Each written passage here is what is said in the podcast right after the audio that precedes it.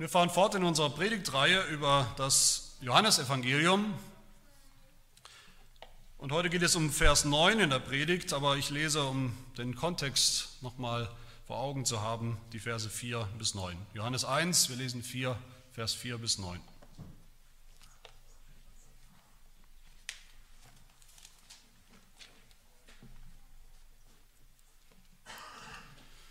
Hört das Wort Gottes. In ihm war das Leben und das Leben war das Licht der Menschen. Und das Licht leuchtet in der Finsternis und die Finsternis hat es nicht begriffen.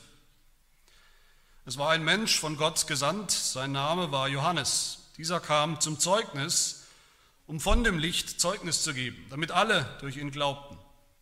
Nicht er war das Licht, sondern er sollte Zeugnis geben von dem Licht.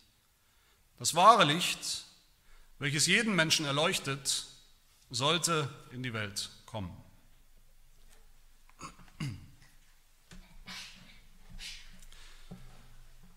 Es gab einmal eine Zeit, die ist noch gar nicht so lange her, aber eine Zeit, die wir uns heute kaum mehr vorstellen können in unserem modernen Leben. Eine dunkle Zeit, eine finstere Zeit, eine Zeit ohne Licht oder mit sehr wenig Licht, höchstens eben dem Tageslicht.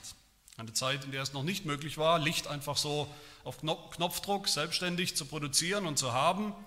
Irgendwann kamen die Menschen dann auf den Trichter, wie das funktioniert, wie man mit Wärme, mit Reibung Licht oder Feuer produzieren kann, Funken machen kann und dann Feuer. Aber bis dahin war es eben nachts dunkel. Und das heißt, im Moment ja schon ab 17 Uhr war einfach nichts mehr zu machen mit dem Tag. Da ist man halt ins Bett gegangen, bis die Sonne wieder aufging. Und es ist auch noch nicht so lange her, das ist noch viel aktueller und neuer, nämlich im Jahr 1879, dass der berühmte Amerikaner Thomas Alva Edison die Glühbirne erfunden hat. Das war natürlich auch nicht aus dem Blauen heraus, da gab es auch Vorläufer dazu schon, aber diese Vorläufer zur Glühbirne, die waren so kompliziert und so, so teuer, dass die sich niemand leisten konnte. Auch für lange Zeit war das eine Sache der Forschung oder vielleicht allerhöchstens der ganz, ganz reichen Leute und es gab nur wenige Stück davon. Aber dieser Edison hat sehr schnell der Glühbirne zur, zur Massenproduktion verholfen. Der hat es möglich gemacht, dass dann ziemlich schnell auf Knopfdruck Licht war in allen Häusern, in allen Haushalten.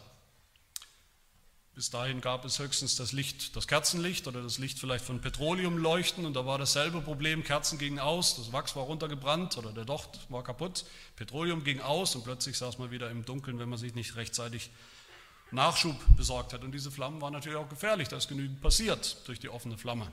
Häuser, die abgebrannt sind. Und mit der Erfindung der Glühbirne gab es jetzt endlich ein, ein, ein praktisches Licht, ein sicheres Licht, ein Licht auf Knopfdruck, ein unkompliziertes Licht. Der Strom ist nicht einfach weggegangen, normalerweise. Und plötzlich war es möglich, an Stellen im Haus Licht zu haben, wo man vorher sowas nicht hatte. In allen Ecken des Hauses, im Keller, überall konnte man Licht haben. Vorher saßen die Menschen mehr oder weniger im Dunkeln.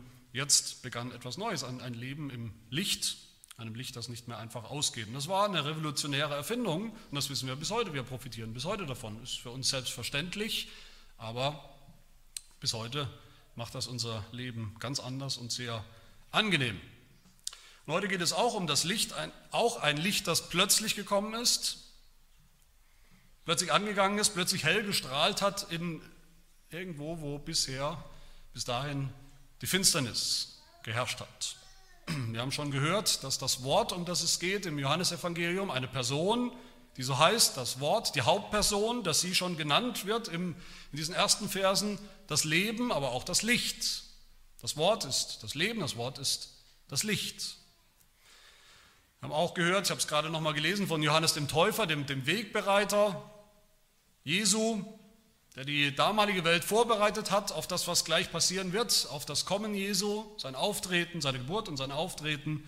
Er war ein Zeuge des Lichts. Wir haben schon einiges gehört vom Licht und wie das jetzt ja schon losgeht oder eigentlich schon seit zwei Wochen, gerade in der Weihnachts-, Vorweihnachtszeit, da sehen wir viel Licht, haben vielleicht selber auch viele Lichter, zusätzliche Lichter aufgehängt zu Hause. Weihnachten ist ja auch das Fest der Lichter. Wir hören viel vom Licht. Aber oft ist das, was wir hören oder sehen, nicht viel mehr als Kitsch, als Tradition und Kitsch. Wer weiß noch, was das eigentlich bedeutet, diese Lichter, das Fest der Lichter. Warum diese Kerzen, warum diese Lichter? Jesus, klar, Jesus ist irgendwie das Licht. Das wissen wir noch. Aber warum? Warum wird Jesus ausgerechnet das Licht genannt? Verstehen wir das noch, was das bedeutet? Und genau das wollen wir heute uns anschauen und gemeinsam ergründen. Was bedeutet es genau, was bedeutet es konkret, dass Jesus das Licht ist, dass Jesus das Licht der Welt ist? Und drei Dinge sehen wir hier unterwegs über dieses Licht, um das es geht. Erstens, Jesus ist das wahre Licht. Zweitens, dieses Licht ist in die Welt gekommen. Und drittens, es erleuchtet jetzt jeden Menschen. Hören wir hier. Zum ersten Gedanken, Jesus ist das wahre Licht. Das wahre Licht. Was bedeutet das? Was wäre denn das Gegenteil? Was wäre denn das unwahre Licht? Das falsche Licht? Es ist spannend, ich denke, da lehne ich mich nicht zu weit aus dem Fenster, wenn ich sage, dass irgendwie alle Menschen wissen, dass wir Licht brauchen. Damit meine ich nicht das physische Licht, das wissen wir auch, dass wir es brauchen, das haben wir. Ich meine damit was, was wir eher Erleuchtung nennen im Geist, in unserem Verständnis, in unserem Verstehen, ein, ein Fortschritt im Denken. Alle Leute sind sich einig, das brauchen wir. Wir brauchen mehr Licht. Wir sind nicht so, wie wir sein sollten. Wenn man mal die Menschheit insgesamt betrachtet, gibt es viele Probleme. Wie kommen wir raus aus diesen Problemen? Wir brauchen mehr Licht, mehr Erkenntnis, mehr Erleuchtung.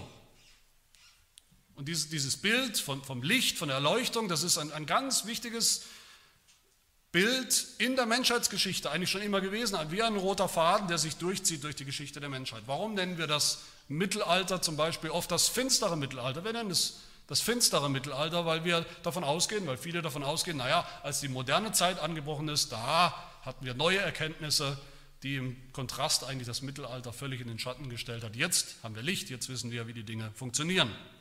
Warum hat sich die Reformation den Slogan nach der Finsternis das Licht auf die Fahnen geschrieben. Warum hieß die Aufklärung? Aufklärung. Übrigens, Aufklärung ist da nicht das, was wir heute oft unter Aufklärung verstehen. Es hat nichts mit sexueller Aufklärung zu tun. Aufklärung bedeutet, es wird hell, es bedeutet Erleuchtung. Warum heißt die Aufklärung Aufklärung? Die Naturwissenschaften auch, die Naturwissenschaften, vor allem im 17., und 18. Jahrhundert, auch die haben sich auf die Fahnen geschrieben, nichts weniger als die Menschheit zu mehr Licht zu führen dass wir besser verstehen, woraus die Welt gemacht ist, wie sie entstanden ist, woraus sie besteht, damit wir dann, wenn wir das begreifen, die Dinge auch besser in den Griff bekommen. Menschen wissen, alle Menschen wissen Fortschritt, dass wir weiterkommen, damit der Mensch, die Menschheit weiterkommt, die Menschheit verbessert wird. Dazu braucht es Licht, geistiges Licht. Aber was verstehen die Menschen unter Licht?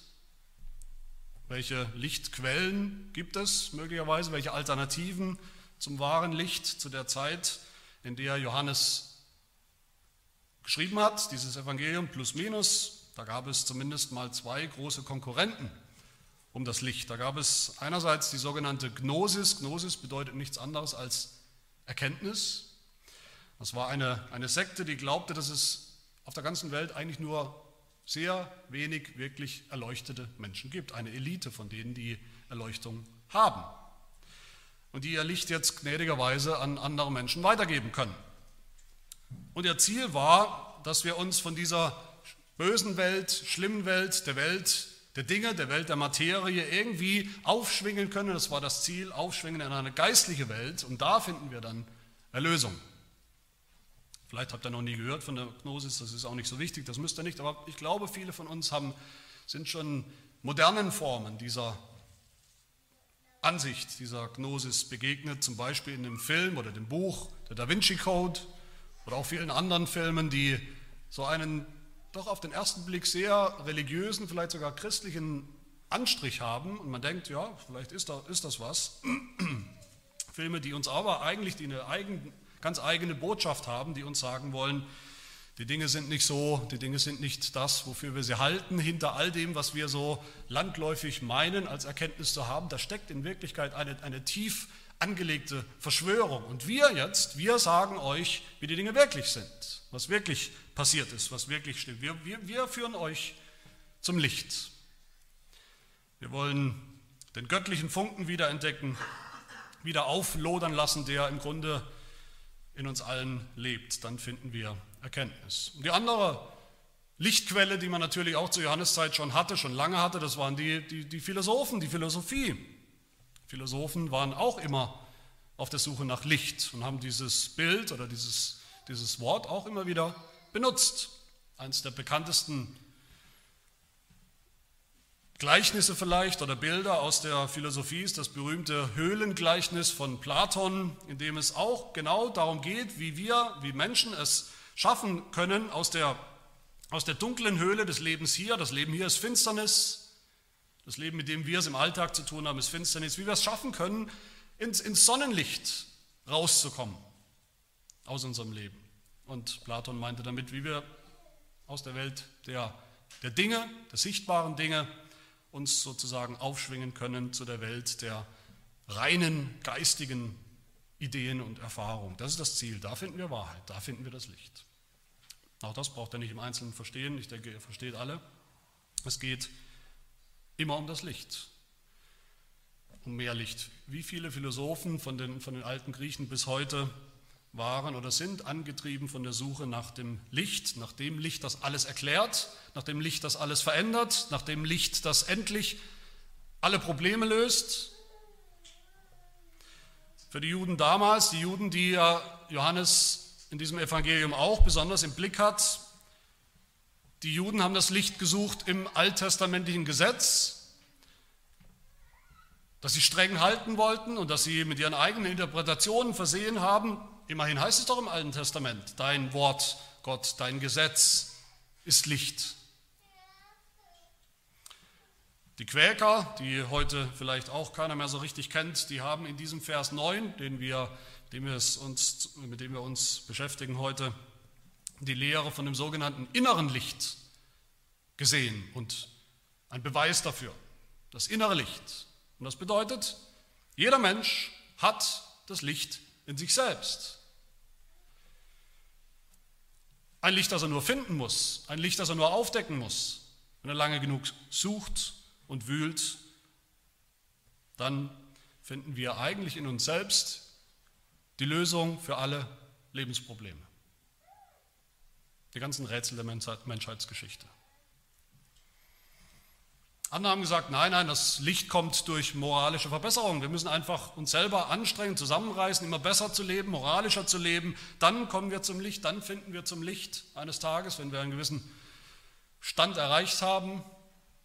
Ein anderer Kandidat war die Weisheit. Weisheit, sagen viele auch, Weisheit ist die Quelle des Lichts. Weisheit die die Menschheit über die Jahrhunderte, Jahrtausende vielleicht zusammengestellt, zusammengesammelt hat und weitergegeben hat, von dem einen auf den nächsten weitergegeben hat. Und wer sich jetzt da hinein versenkt, wer sich die Zeit nimmt und versenkt sich rein in, diesen, in diese Masse an Weisheit, der wird zu einer Lichtgestalt, die dann andere belehren kann. Oder die Esoterik, auch die Esoterik, wenn wir davon sprechen, ist das fast schon so ein Klischee. Wir denken, das hat sich auch totgelaufen, aber es ist nicht so. Nie gab es so viele Menschen, die sich in die Esoterik flüchten, die die etablierten Religionen verlassen und in der Esoterik sich wiederfinden. Die Esoterik ist ein, ein Riesengeschäft mit einem Milliardenumsatz, auch heute. Und da wird, war es versprochen, da wird versprochen genau das, dass man in diesem Denken, nicht in den etablierten Religionen, das Licht finden kann. Esoterik ist die Suche nach, der, nach einer verborgenen Wahrheit in den Dingen. Und wenn man sie findet, dann kann diese Wahrheit uns Menschen auf eine höhere Ebene, eine höhere Bewusstseinsebene befördern. Das führt dann zu einem, einem Aha-Erlebnis, was diese Leute haben irgendwann. Ein Aha-Erlebnis, dass ihnen ein Licht aufgeht und dass wir dann plötzlich im Einklang mit dem Universum leben können in Kontakt kommen mit allen seinen tiefsten Geheimnissen. Alles wird uns dann klar, alles wird Licht, alles wird uns offenbar. Im Internet habe ich sogar eine Liste gefunden von besonders erleuchteten Personen weltweit. Kann man nachschauen. Auch in der Theologie gibt es abenteuerliche Kandidaten für dieses Licht, das sogenannte natürliche Licht, von dem viele Theologen früher gesprochen haben, auch heute noch sprechen, das meint, ja, das Licht, Licht ist Offenbarung, das ist das, was Gott uns mitteilt. Gott teilt uns mit, schon in der Natur teilt er uns mit, alles, was er uns zu sagen hat. Da gibt es Theologen, die sagen, bis heute die, die natürliche Offenbarung, alles, was wir in der Natur sehen über Gott, was wir da ablesen können, das reicht, das ist das Licht. Das ist genauso gut und genauso erklärend, genauso ausreichend wie, wie die Bibel zu lesen, wie das Wort Gottes. Das ist das Licht, was alle Menschen erleuchtet. Weil jeder braucht nur in den Wald zu gehen, jeder braucht nur rauszugehen. Dann sieht er dieses Licht. Und all das sind falsche Lichter, nicht das wahre Licht. Und vielleicht hat Johannes auch einige davon im Blick, mehr oder weniger stark, im Sinn, in diesem Vers. Aber ultimativ geht es bei dieser Aussage über Jesus als das wahre Licht, da geht es gar nicht so sehr, wie wir oft denken, um den, den Gegensatz zwischen dem wahren Licht und all diesen falschen Lichtern. Ultimativ geht es hier um den Kontrast zwischen Licht und Schatten. Wenn Johannes sagt, hier Jesus ist das wahre Licht, dann müssen wir das zunächst verstehen im, im Sinn des Alten Testaments. Das Alte Testament, das kündigt uns ja an, einen Messias in der Zukunft. Die Propheten reden von einem Messias, der kommen wird. Aber all das tut das Alte Testament in Schatten und Bildern. Da ist noch vieles, viele Details sind da noch im Dunkeln, im Schatten oder im Halbdunkeln zumindest. Wir haben uns mit dem Buch Exodus beschäftigt, wir haben das immer wieder gesehen, diese Schatten und Bilder, die uns zeigen, was kommen wird, aber wo doch noch vieles unklar ist. Wir haben gesehen in der Exodus-Geschichte, wie Gott dieses komische Zelt, dieses Heiligtum da bauen lässt, mitten in der Wüste, wo was ganz Wichtiges passieren wird, aber die Menschen haben nicht begriffen, was das eigentlich sein soll. Und sie durften ja auch nicht rein in dieses Heiligtum. Da war vieles noch verborgen, vieles versteckt, viele Schatten. Und dann hat Gott in dieses Heiligtum einen komischen goldenen Leuchter reinstellen lassen, bauen lassen und reinstellen lassen, der den Menschen den Weg leuchten soll, irgendwo hin, der irgendein Licht produzieren soll, auch an Schatten. Gott hat einen Erlöser angekündigt für die Menschheit im Schatten, im Schatten des Alten Testaments, in der Bildersprache des Alten Testaments. Und erst wenn er kommt, sagt das Alte Testament, dann kommt das Licht. Wir kennen alle die bekannte Stelle, die man an Weihnachten immer und immer wieder hört aus Jesaja 9, wo es heißt: Das Volk, das in der Finsternis wandelt, jetzt noch, es hat ein großes Licht gesehen. Über den Bewohnern des Landes der Todesschatten ist ein Licht aufgeleuchtet. Das wird so sein, sagen die Propheten, wenn er kommt. Wenn der Messias kommt, dann ist er, dann ist das wahre Licht da. Jesaja 42. Ich, der Herr, habe dich berufen, sagt er über seinen Messias, in Gerechtigkeit und ergreife dich bei deiner Hand und ich will dich behüten und dich zum Bund für das Volk setzen, zum Licht für die Heiden, dass du die Augen der Blinden öffnest, die Gebundenen aus dem Gefängnis, Gefängnis führst und aus dem Kerker die, welche in der Finsternis sitzen. Das wird der Messias tun. Und deshalb hat Gott auch zu seinem Volk gesagt, in Jesaja 60, mache dich auf und werde Licht, denn dein Licht kommt und die Herrlichkeit des Herrn geht auf über dir, denn siehe, Finsternis bedeckt die Erde und tiefes Dunkel die Völker. Aber über dir geht auf der Herr. Und seine Herrlichkeit erscheint über dir. Und Heidenvölker werden zu deinem Licht kommen und Könige zu dem Glanz, der über dir aufgeht. So wird es sein, aber jetzt ist noch alles im Schatten und im Dunkeln. Aber Johannes sagt hier, der Mensch, von dem ich jetzt gerade spreche, Jesus, der kommen wird, jetzt gleich, der ist dieser Messias, auf den all diese Schatten hingedeutet haben, hingewiesen haben. Er ist das Licht. Er ist das Licht in Fleisch und Blut sichtbar. Er ist das Licht im, im Spotlight, im Tageslicht, in der Farbe, im Licht der Sonne. Jetzt, wo er kommt, bleibt nichts unklar oder finster, unsicher. Alles ist plötzlich hell und offenbar, wenn er kommt, wie bei der Erfindung der Glühbirne. Jesus ist der wahre Messias, der ganze Messias, der der immer schon versprochen war. Er ist nicht nur ein halber, nicht ein unklarer. Wenn er kommt, dann kommt die ganze Wahrheit, dann kommt die ganze Realität von dem, was das ganze Alte Testament gesprochen hat. Mit dem Kommen Jesu war es, als hätte jemand den Schalter umgelegt und alle Scheinwerfer der Welt sind plötzlich auf ihn gerichtet, strahlen auf ihn. Oder genauer, eigentlich ist er der Scheinwerfer, der Licht in die Welt gebracht hat, das wahre Licht. Aber als er dann kam, was für ein Licht hat Jesus dann gebracht, wenn wir konkret nachfragen? Was für ein Licht ist Jesus denn? Jesus ist nicht einfach ein Kerzenlicht, ein romantisches, schönes Lämpchen. Jesus ist nicht das Räuchermännchen, das manche von uns aufstellen in der Weihnachtszeit. Jesus ist zuerst das Licht der Erkenntnis, das Licht der Offenbarung. Zuerst ist er das Licht der Offenbarung mal darüber, wer Gott eigentlich ist. Wie Gott ist. In Jesus, als er kam, ist Gott selbst in die Welt gekommen. Ist Gott gekommen, wie er wirklich ist. Und in einer strahlenden Klarheit, wie es vorher nicht der Fall war, wie es vorher nicht da war. Die Bibel sagt, niemand kann Gott erkennen. Niemand kann Gott erkennen, wie er wirklich ist, wie er selber ist, außerhalb von Jesus Christus, ohne Jesus, ohne sein Kommen, ohne das Licht, die Offenbarung, die Jesus Christus gebracht hat. Das hören wir nur ein paar Verse weiter, Johannes 1, Vers 18, wo es heißt, niemand hat Gott je gesehen. Der eingeborene Sohn, der im Schoß des Vaters ist, der hat Aufschluss über ihn gegeben. Und nur der.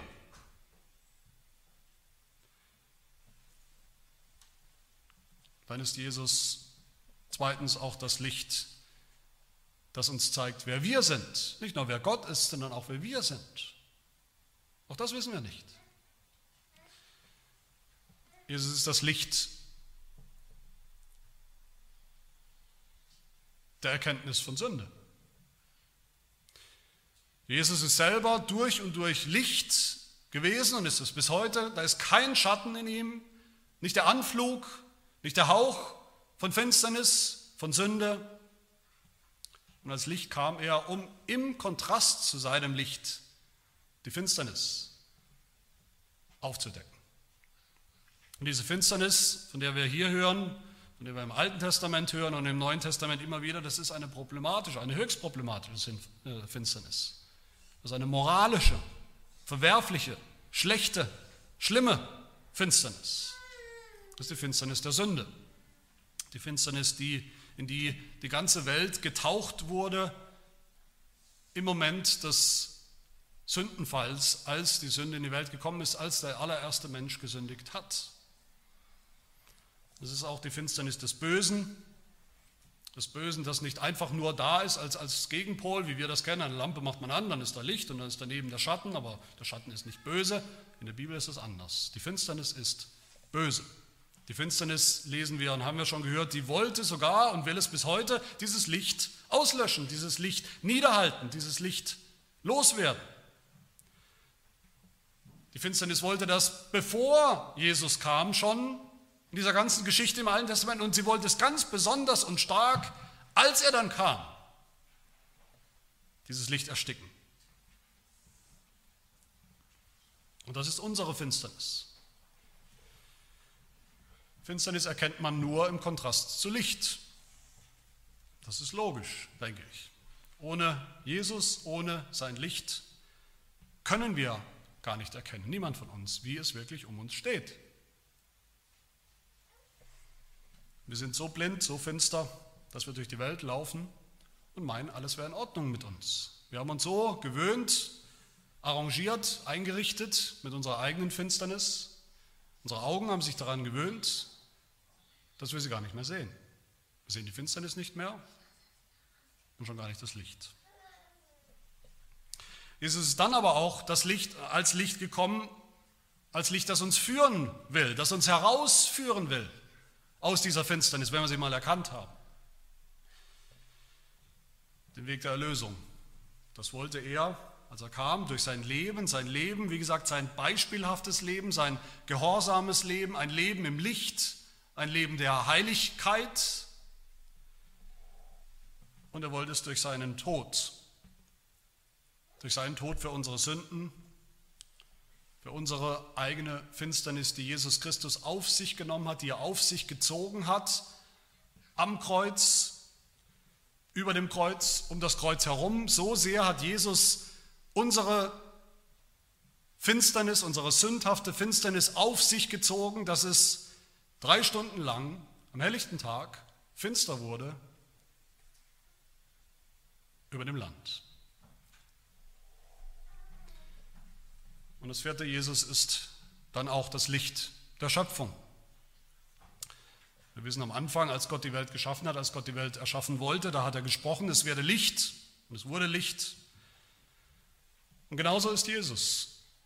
Aber Jesus ist eben nicht nur jetzt eine Neuauflage von dem, was am Anfang der Schöpfung passiert ist. Jesus ist gekommen als Licht in, die Zeit hinein, vor 2000 Jahren, um eine neue Schöpfung ans Licht zu bringen neues Leben zu bringen für, für gefallene Sünder, für finstere Sünder. Als dieses Licht. Als dieses Licht kam Jesus in die Welt. Und das ist mein zweiter Punkt. Das wahre Licht sollte in die Welt kommen. Er ist nicht nur das wahre Licht, er sollte in die Welt kommen.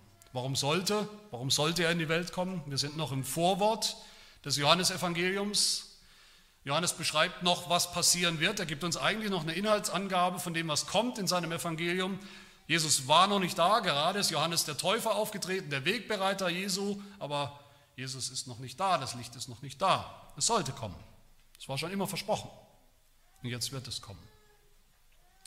da sehen wir auch schon einen ganz wichtigen, einen ganz entscheidenden Unterschied oder ganz anderen Ansatz als all die Alternativen zum Licht, von denen wir schon gehört haben, was die Menschen so sich ausdenken und auswählen als mögliche Lichtquellen. All die Alternativen, von denen wir gehört haben, all die gehen davon aus, dass das Licht schon, schon da ist, dass das Licht im Grunde schon immer da war. Es war verschüttet, es war zugedeckt, es war verdunkelt, aber das Licht ist schon immer da. Das Licht ist in der Welt, das Licht ist in der Menschheit, das Licht ist in uns selber. Das Problem ist nicht, dass es nicht da ist, das Problem ist, dass wir nicht richtig rankommen, dass wir es nicht richtig aufdecken, nicht richtig gebrauchen. Aber es ist da. Aber Johannes sagt uns etwas radikal anderes. Das wahre Licht, das wir brauchen, das, dieses Licht muss von außen kommen. Es muss von außen in die Welt hineinkommen. Es ist nicht schon immer da. Im Gegenteil, es ist weg, verloren gegangen. Das Licht ist nicht schon immer in uns, dass wir es nur aufdecken müssen. Und noch etwas ist bei Johannes hier ganz anders als bei all den Alternativen, den anderen Versionen des Lichts. Das wahre Licht ist eine Person, es ist jemand, der in die Welt kommt, kommen wird oder gekommen ist, persönlich. Das wahre Licht ist kein Gedanke, ist keine revolutionäre Entdeckung, nicht eine philosophische Herleitung oder ein Schluss, nicht ein genialer Heureka-Einfall. Das wahre Licht ist ein Mensch.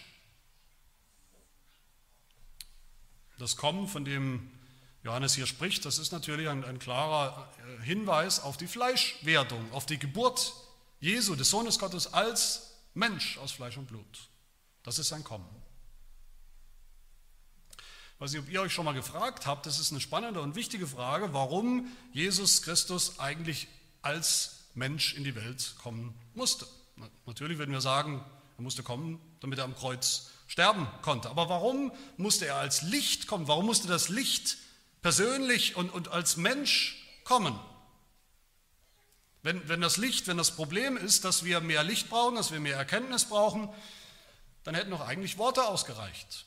Dann hätte Gott uns vom Himmel herab seine Bibel herunterwerfen können. Da hätten wir alle nachlesen können, was unser Problem ist, die Finsternis und wie wir da rauskommen zum Licht. Das Licht musste deshalb persönlich kommen, weil er nicht einfach der, der Überbringer des Lichtes ist. Jesus ist nicht einfach der, der gekommen ist, um uns zu informieren, dass wir in der Finsternis leben und wo wir jetzt das Licht finden können. Jesus bringt nicht nur das Licht, Jesus ist das Licht. Jesus ist das Licht persönlich. Er ist der Lichtschein, der uns führt. Er ist die Quelle des Lichts, aber er ist vor allem auch das Ziel, das Licht, in das wir kommen sollen, in dem wir leben sollen. Deshalb sagt Jesus Christus auch gerade in diesem Evangelium, ich bin, ich bin es. Ich bin das Licht der Welt.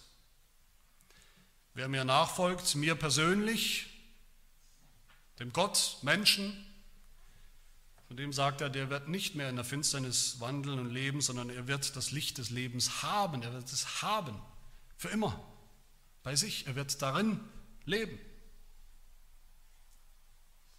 Johannes der Täufer war ein Lichtbringer, er war nicht selber das Licht, er hat nur hingewiesen auf das Licht, das kommt, aber Jesus ist selbst dieses Licht. Und deshalb musste er persönlich kommen in diese Welt. Aber wer oder was ist die Welt, um die es hier geht, in die das Licht gekommen ist? Wahrscheinlich ist es vielleicht so klar, dass wir gar nicht groß darüber nachdenken. Die meisten denken wahrscheinlich instinktiv, das ist doch ganz einfach. Das meint die ganze Welt. Das meint den ganzen Globus, die ganze Erde.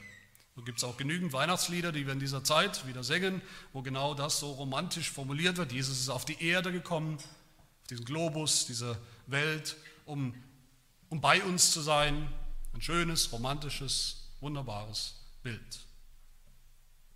Aber wer sich mal die Mühe macht, nachzuschauen, der stellt fest, diese Welt, das ist für Johannes alles andere als ein romantischer, wunderbarer, positiver Begriff.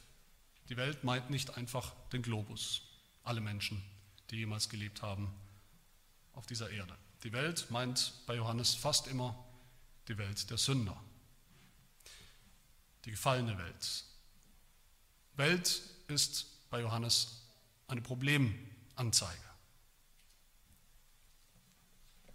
Das gilt übrigens sogar für den vielleicht einen der bekanntesten Versen aus diesem Evangelium, aus der ganzen Bibel, Johannes 3, Vers 16, wo es heißt, so sehr hat Gott die Welt geliebt, dass er seinen eingeborenen Sohn gab. Auch da ist, entgegen dem, was wir oft denken, auch da ist die Welt nicht der Globus mit allen Menschen, die jemals gelebt haben, die schöne Welt, die so schön ist, dass Gott sie im Grunde lieben muss. Nein, auch da ist das die Aussage, dass Gott gerade und ausgerechnet diese perverse, gefallene, falsche, sündhafte Welt geliebt hat. So sehr, dass er ihnen seinen Sohn sandte, so sehr auch, dass er ihnen seinen Sohn senden musste, weil eben nicht alles in Ordnung ist mit dieser Welt. Die Welt meint das, auch hier, die Welt meint all das, was falsch ist, was nicht mehr stimmt mit dieser Welt, mit dieser Schöpfung. Das ist die Welt. Das heißt, die Welt ist eigentlich gleichzusetzen bei Johannes mit Finsternis. In der Welt, da herrschen diese Kräfte, die das Licht nicht haben wollen, die das Licht auslöschen wollen.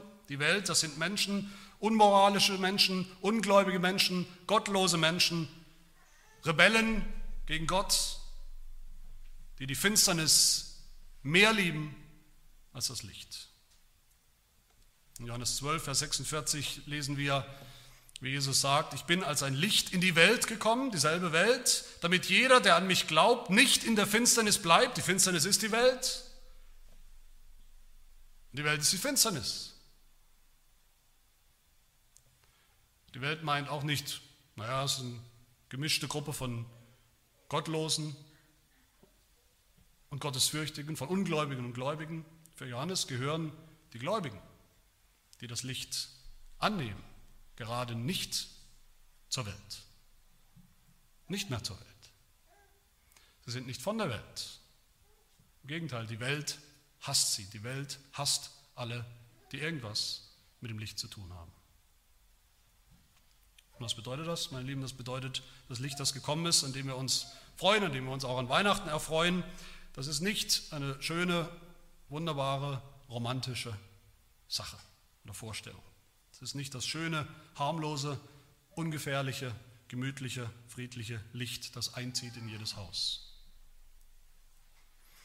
Ganz im Gegenteil, von Anfang an hat das Kommen des Lichts, das Kommen Jesu zum Konflikt geführt, zu einem globalen, kosmischen Konflikt mit den gesamten Mächten der Finsternis, die die Welt fest im Griff haben bis heute. Und auch zu einem Konflikt im Leben von jedem einzelnen Menschen bis heute. Das Licht leuchtet nicht einfach so gleichermaßen über den ganzen Globus, er leuchtet den Globus, macht alles ein bisschen heller, damit wir es alle ein bisschen gemütlicher haben. Das Licht, das Jesus gebracht hat, das er selber ist, das hat die ganze Welt in die Entscheidung gestellt. Die Juden damals waren jetzt plötzlich und, und mit einer unglaublichen Dringlichkeit waren sie konfrontiert mit der Entscheidung, mit der Entscheidung, wollen sie dieses Licht, was kommt? Wollen sie das annehmen als den Messias oder nicht? Wollen sie anerkennen, dass das Licht jetzt endlich nach all den Jahrhunderten und Jahrtausenden endlich tatsächlich gekommen ist? Oder wollen sie doch lieber im Reich der Schatten bleiben der Verheißungen, der Versprechungen für die Zukunft und einfach so tun, als wäre in Wirklichkeit nichts passiert. Einfach so tun, als warteten sie immer noch auf den Messias, wie die meisten Juden das ja bis heute tun. Auf einen anderen Messias, den es nicht gibt und den es nicht geben wird. Wollen wir, wollen die Juden weiterhin einfach streng das Gesetz halten und dann hoffen, dass sie so irgendwie zum Licht kommen. Aber nicht nur die Juden, auch der ganze Rest der Welt. Die Heiden, alle Sünder hat Jesus Christus mit seinem Kommen als das Licht in diese Entscheidung gestellt. Wollen sie zugeben, sich selbst eingestehen, dass sie selber Finsternis sind, dass sie in der Finsternis leben, in ihrer eigenen Finsternis als Sünder? Wollen sie dem Licht glauben, zunächst mal dem Licht, das Jesus auf sie wirft als Sünder? Wollen sie zugeben, was uns schwerfällt als Menschen, wollen wir zugehen, zugeben, dass es an Licht fehlt, am wichtigsten Licht überhaupt, dem Licht, das uns den Ausweg zeigt aus der Finsternis? Oder wollen sie, war damals die Frage, in der Finsternis bleiben, wie das bis heute viele Menschen wollen? Das ist der Konflikt, der hier entsteht, der hier offen zutage tritt mit dem Kommen Jesu als dem Licht an ihm, als dem wahren Licht, entscheidet sich alles. Als wahres Licht ist Jesus damals wie heute das absolute Kriterium der Wahrheit. Und auch das absolute Kriterium deshalb des Gerichts, mit dem Gott eines Tages scheiden wird zwischen Wahrheit und Lüge, zwischen Licht und Finsternis. Gott wird richten nach diesem Licht und danach, was Menschen machen mit diesem Licht. Kapitel 3 aus dem Johannesevangelium, wo es heißt, wer an ihn glaubt, das Licht, wird nicht gerichtet. Wer aber nicht glaubt, der ist schon gerichtet, weil er nicht an den Namen des eingeborenen Sohnes Gottes geglaubt hat. Darin aber besteht das Gericht, dass das Licht in die Welt gekommen ist und die Menschen liebten die Finsternis mehr als das Licht, denn ihre Werke waren böse. Denn jeder, der Böses tut, hasst das Licht und kommt nicht zum Licht, damit seine Werke nicht aufgedeckt werden. Das heißt für uns, dieser Jesus, dieses Licht stellt auch uns heute vor die Entscheidung. Glauben oder nicht. Nur wenn wir Glauben an ihn, dieses Licht reinlassen, annehmen, wird es auch uns erleuchten. Damit sind wir beim dritten und letzten Punkt. Das Licht, das die Welt, das jeden Menschen erleuchtet. Johannes schreibt, das wahre Licht, welches jeden Menschen erleuchtet, sollte in die Welt kommen. Das heißt, wir wollen uns hier fragen, wem hat Jesus Christus eigentlich das Licht gebracht? Für wen ist er gekommen als Licht? Wer findet das Licht? Und wie? Was bedeutet das, dass Johannes sagt, dass er jeden Menschen erleuchtet? Bedeutet das dann nicht doch, es gibt keine Finsternis mehr? Jeder Mensch ist im Licht, jeder Mensch ist im Himmel, jeder Mensch ist gerettet. Nein, Johannes denkt auch hier zuallererst an die Juden und er denkt auch an die Heiden. Er denkt oder er sagt den Juden implizit, der Messias, auf den ihr so lange gewartet habt, den ihr gesehen habt, schon in Schatten und Bildern im Alten Testament aus der Ferne, dieses wahre Licht ist jetzt da. Aber das erleuchtet nicht nur euch, das erleuchtet jetzt jeden Menschen, das heißt auch die Heiden, alle Völker. Und den Heiden auf der anderen Seite sagt er hier implizit, Jesus ist das Licht der Juden, ja, der Messias, auf den die Juden gewartet haben, aber er ist eben viel mehr als das, er ist auch das Licht der Welt, der Heiden, der ganzen Welt. Johannes denkt hier an die Sünder, die Sünder bleiben wollen, und er denkt an die, die gläubig werden. Beiden leuchtet Jesus das Licht. Den einen leuchtet er den Weg raus aus der Finsternis, leuchtet ihnen den Weg zum Heil, zu sich selbst, das Licht, ein Leben im Licht. Er leuchtet ihnen den Weg zur, zu seinem Kreuz und seiner Auferstehung, die ja noch bevorstehen, den Weg des Evangeliums, aber den anderen, für die anderen deckt er nur ihre Sünden auf in seinem Licht, sodass sie keine, keine Entschuldigung haben keine Ausrede haben im Gericht, dass sie nicht sagen können, wir wussten nichts vom Licht, wir wussten nichts davon, dass wir Sünder sind, wir wussten nichts davon, dass es Gott gibt und wir ihm irgendetwas schulden. So oder so stimmt das, was hier steht. Jeder Mensch erkennt dieses Licht. Das wahre Licht erleuchtet jeden Menschen, ob sie das erkennen wollen oder nicht, ob sie es haben wollen oder nicht. Ob sie sich dafür entscheiden oder dagegen. Dieses Licht leuchtet nicht jedem zum Heil, zur Rettung, aber es leuchtet jedem zur Erkenntnis der Finsternis, zur Erkenntnis, wie und wo das Licht zu finden ist. In Jesus allein. Und so erleuchtet Jesus als das Licht bis heute jeden Menschen. Jesus ist ja nicht gekommen nur damals für eine kurze Zeit, für ein paar Jahre oder drei Jahrzehnte. Jesus ist nicht gekommen auf Stippvisite äh, in diese Welt, auf einen Kurzbesuch. Sein Licht leuchtet bis heute noch genauso hell in der Welt und auch heute, bis heute allen Menschen. Es leuchtet so hell, dass wir darin unserer Finsternis, unserer tiefe Finsternis wirklich erkennen können, das Ausmaß unseres Problems, unserer Verlorenheit, unserer Sünde erkennen können und erkennen müssen. Die Frage ist, leuchtet uns dieses Licht, das Jesus ist? Leuchtet es uns, leuchtet es uns ein?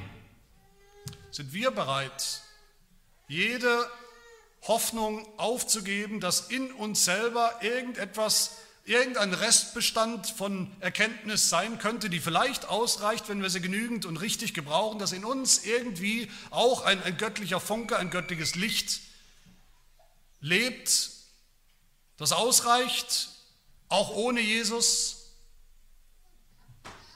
sind wir bereit zuzugeben, in mir wohnt nichts Gutes, in mir wohnt nur Finsternis.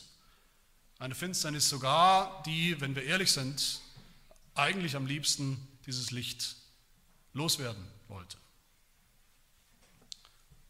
Wenn wir das erkennen, dann, nur dann, kann uns dieses Licht den Weg nach Hause leuchten. Es ist ein Licht auf unserem Weg. Das Licht zeigt uns, Jesus ist nicht nur der Weg, er ist auch das Ziel. Wer Jesus erkennt, der kennt das Licht, der hat das Licht. Jesus ist die Erkenntnis, die wir brauchen, um gerettet zu werden, aber er ist nicht nur das, er ist selbst das Licht, zu dem wir finden müssen. Alle, die an Jesus glauben, sind im Licht und leben deshalb auch als Kinder des Lichts, ohne Angst. Das heißt, wir brauchen keine Angst mehr zu haben davor, dass das Licht, das scheint, das scheint auch bis in die letzten Winkel unseres eigenen Lebens und dass dort immer noch eine Sünde nach der anderen aufdeckt, dass dort immer noch die Restbestände der Finsternis in unserem eigenen Leben aufdeckt, das tut es schon. Das Licht Jesu deckt das schon auf. Aber die Sünden, die dann aufgedeckt werden, für die, die an Jesus Christus glauben, die verurteilen uns dann nicht mehr. Die führen nicht mehr dazu, dass wir ins Gericht kommen. Die führen nicht mehr dazu, dass wir verdammt werden, weil wir schon im Licht sind. Das Licht und was das Licht, was Jesus aufdecken wird über uns und in unserem Leben, wenn wir glauben an ihn, das ist das selbst, die Sünden, die wir noch haben, die Finsternis, die wir noch haben, uns nicht von Gott trennen können und wegstoßen, hinausstoßen werden in die Finsternis des Gerichts.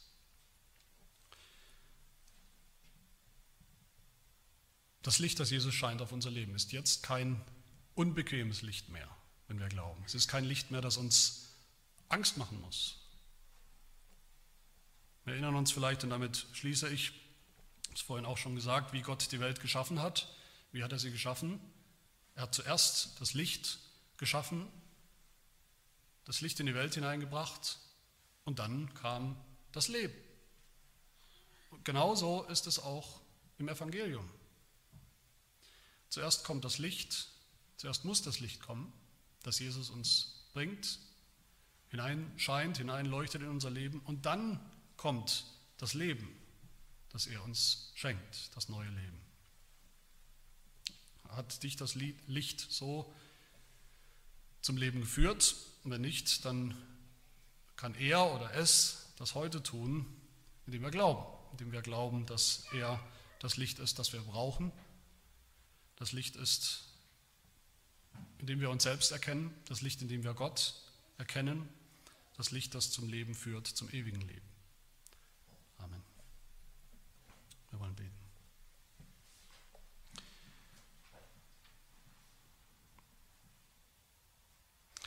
Herr, wir erkennen unsere eigene Finsternis, unsere Verlorenheit, das ganze Ausmaß unserer Sündhaftigkeit.